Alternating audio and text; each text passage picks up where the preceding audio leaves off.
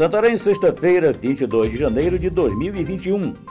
Aqui é Oswaldo de Andrade, direto da redação do jornal O Impacto. Confira as notícias que são destaque na página do seu jornal O Impacto. Casal religioso é preso por suposto aliciamento de jovens na cidade de Santarém. Foi deflagrada na manhã de quarta-feira, dia 20, uma operação da Polícia Civil em conjunto com o DACA de Santarém, e cumpriu dois mandados de prisão expedidos pelo juiz titular da primeira vara criminal, Alexandre Rise. Após os recebimentos das denúncias, Paulo Esquerdo e Rosiane Esquerdo, pastores de uma célula familiar local, foram presos, pois após a investigação e coleta de provas pelo delegado Madison Castro, o pedido de prisão preventiva foi solicitado junto à Justiça. A operação intitulada Rei Deposto visa apurar as denúncias contra dois suspeitos de aliciar sexualmente duas adolescentes que fizeram tais atos utilizando o nome da igreja em que supostamente atuavam. MB recomenda que governo do Pará garanta oxigênio para o Baixo Amazonas. Ministério Público Federal, Ministério Público do Trabalho e o Ministério Público do Estado do Pará expediram nesta terça-feira, dia 19, recomendação ao Ministério da Saúde e ao governo do Pará para que sejam tomadas providências para evitar a falta de insumos e garantir o atendimento a pacientes com Covid-19 no estado, em especial os municípios da região do Baixo Amazonas, onde há indicativos de que o sistema de saúde está prestes a entrar em colapso.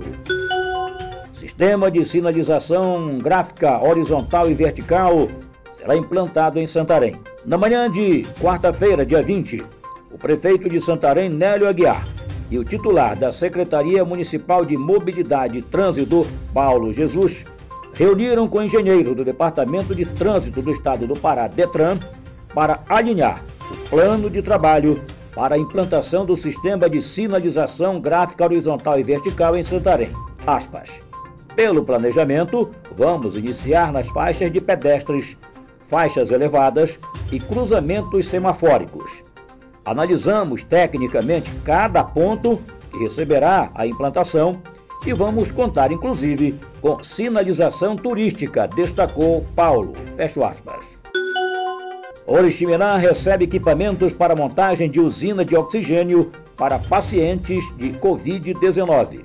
O governo do Pará conseguiu ajuda do Ministério da Defesa para o transporte dos equipamentos de Curitiba, no Paraná, até Oriximiná, região oeste do Pará. O secretário regional de governo do Baixo Amazonas, Anderson Pinto, e o secretário adjunto da CESPA, Cipriano Ferraz, acompanharam a chegada do voo, que teve 3 horas e 40 minutos de duração. O prefeito William Fonseca e outras autoridades municipais também esperavam a chegada do voo.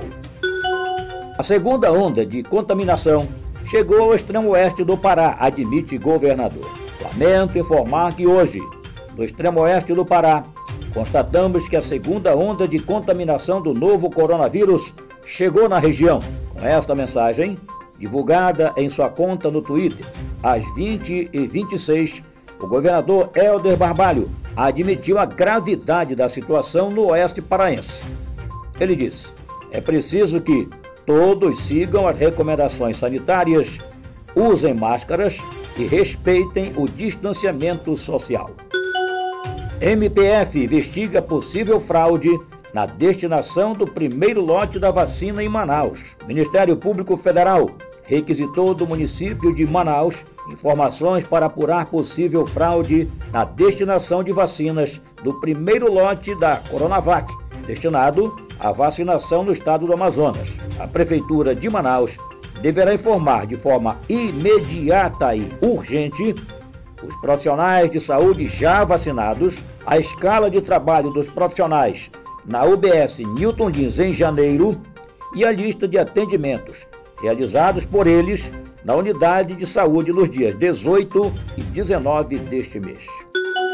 Para mais notícias, acesse www.impacto.com.br. Muito obrigado pela atenção, tenha um ótimo final de semana e muito obrigado.